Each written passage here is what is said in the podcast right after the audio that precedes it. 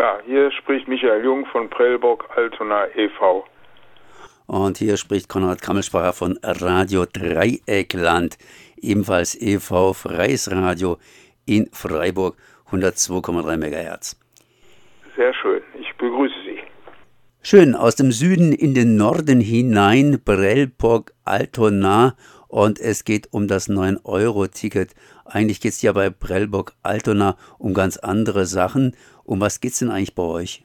Äh, bei uns geht es darum, dass der historisch gewachsene Kopfbahnhof Hamburg-Altona, der, der Endpunkt vieler Bahnlinien aus dem Süden, Osten und Westen ist, aufgegeben und zwei Kilometer nach Norden in ein Gewerbegebiet verlegt werden soll und als Durchgangsbahnhof neu gebaut werden soll. Dieses Projekt hat aber ähnliche Macken wie das Projekt Stuttgart 21. Der neue Bahnhof wird zu klein, insbesondere für künftige Verkehrsbelastungen. Er wird deutlich teurer als ursprünglich angegeben und äh, er ist insgesamt gesehen für den Bahnbetrieb dysfunktional.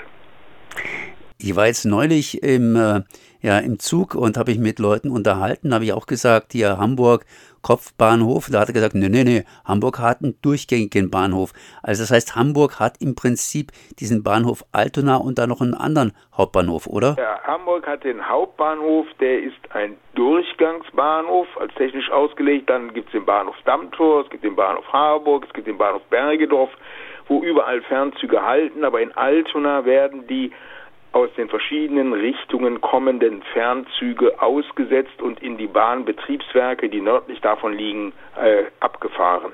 Reicht da nicht dieser, dieser eine Bahnhof, das ist dieser eine Hauptbahnhof, Durchgangsbahnhof, oder braucht man dazu noch Altona? Also das ist äh, einerseits historisch gewachsen, weil Altona bis 1938 eine selbstständige Stadt war. Damals hieß es Hauptbahnhof Altona. Nein, deswegen nicht, weil man, wenn der Zug ausgesetzt wird, immer im Zug eine sogenannte Abschlusskontrolle machen muss. Das heißt, der Zug muss länger am Bahnsteig stehen. Das ist in dem Kopfbahn, in dem Hauptbahnhof nicht möglich, weil der ist hoch belastet und da müssen die Gleise schnell geräumt werden. Und äh, man muss sehen, in Altona wohnen, im Bezirk Altona 360.000 Leute, ist eine mittlere Großstadt und alleine den, im Bahnhof Altona können rund 70.000 Einwohner den Fern- und Regionalbahnhof zu Fuß erreichen.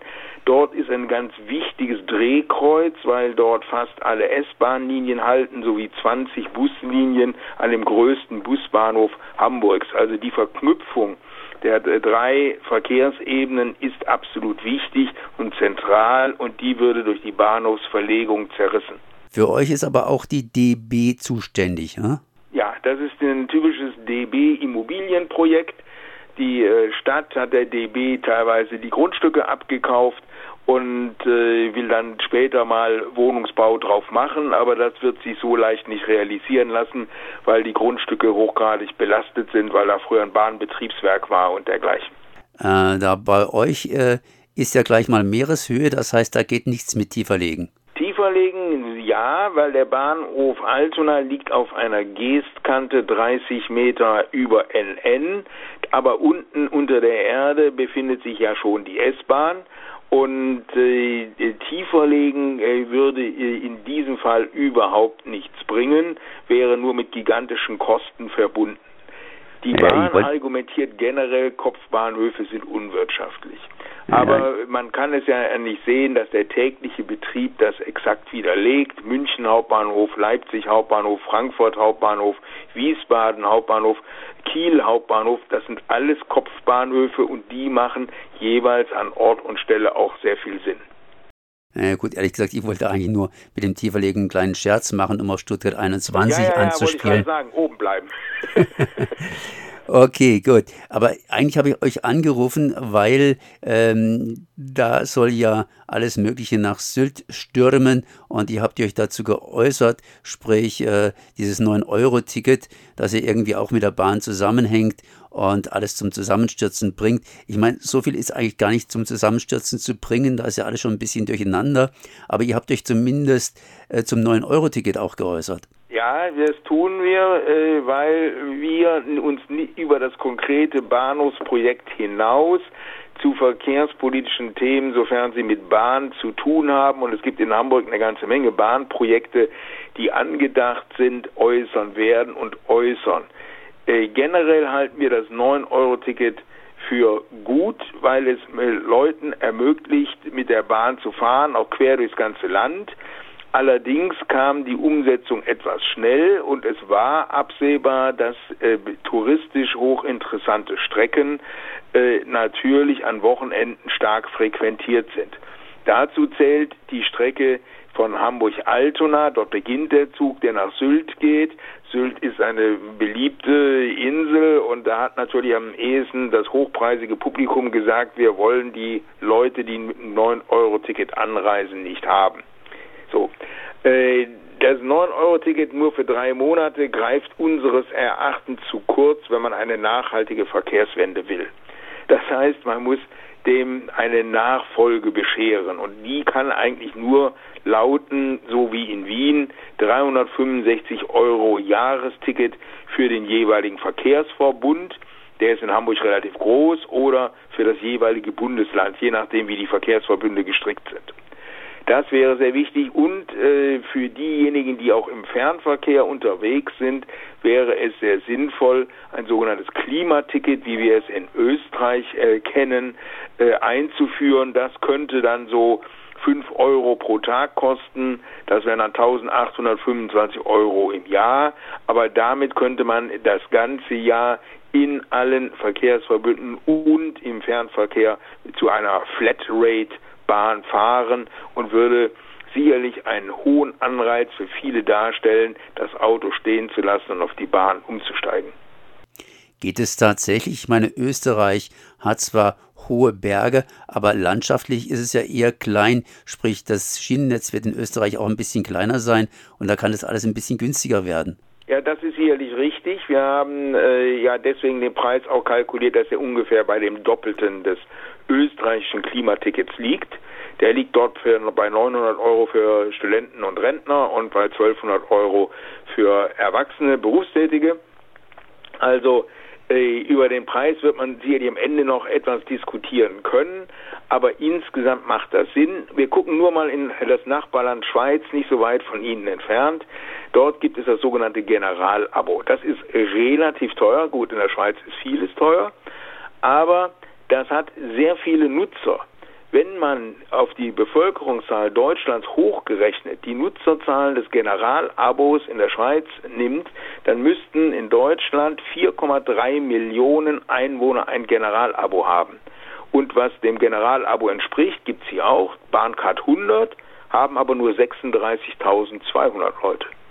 Sehen Sie, da ist sehr viel Luft nach oben. Und wenn ein gutes Angebot da ist, wird es auch genutzt. Wie ist heute das Angebot mit diesem 9-Euro-Ticket, das heißt das Angebot auf der Schiene direkt? Das ist äh, eigentlich im normalen täglichen Verkehr ist es in Ordnung, weil es natürlich die Leute entlastet. Es war ja gedacht als Entlastungsprogramm anstelle dieses äh, Tankrabatts, den es ja gibt für die Autofahrer, für die, die kein Auto haben. Und in Großstädten wie Berlin und Hamburg haben 30 bis 40 Prozent der Einwohner kein Auto. Insofern ist das für die eine aktive Entlastung, auch wenn man nur täglich im Nahverkehr fährt. Stellen Sie sich vor, eine Tageskarte im HVV äh, also Hamburger Verkehrsverbund kostet äh, 6,80 Euro. Ähm, und so können Sie für 9 Euro einen Monat lang den HVV nutzen.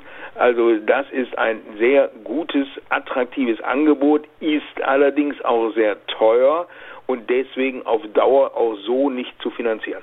Das heißt teuer praktisch für die Bahn. Äh, nicht für die Bahn, für den Bund, weil er die Regel bei dem 9-Euro-Ticket die ist, dass den Verkehrsverbünden respektive der Bahn die Differenzkosten zwischen einem normalen Fahrschein und dem 9-Euro-Ticket erstattet werden. Und über diese Erstattungsbeträge ist ja auch ein heftiger Streit entbrannt. Der Bund will nur 2,5 Milliarden äh, Euro zur Verfügung stellen. Die äh, Verkehrsunternehmen einschließlich Deutsche Bahn, fordern aggregiert 3,5 Milliarden. Hier handelt es sich um große Summen Geld äh, und die wird man auf Dauer nicht aufbringen können. Das heißt, ein kurzes Fazit von eurer Seite. Was sind eure konkreten Vorschläge? Die konkreten Vorschläge ist, das 9-Euro-Ticket ist als super Sonderangebot für die Sommermonate gut, muss aber überführt werden längerfristig und zwar schon ab September in ein 365 Euro Jahresticket für den jeweiligen Verkehrsverbund respektive das jeweilige Bundesland und äh, zusätzlich ergänzt werden um ein sogenanntes Klimaticket, was auch den Fernverkehr einschließt, weil das 9-Euro-Ticket ja nur den örtlichen Nahverkehr, Straßenbahnen, Busse, S-Bahnen umfasst, plus den Regionalverkehr der Deutschen Bahn und der anderen Bahngesellschaften. Tja, dann danke ich auf jeden Fall mal für das Gespräch. Ich habe gesprochen mit Michael Jung von Brellbock. Altona, ich bin der Sprecher der Bürgerinitiative. Anerkannter Umweltverband vom Umweltbundesamt anerkannt. Merci.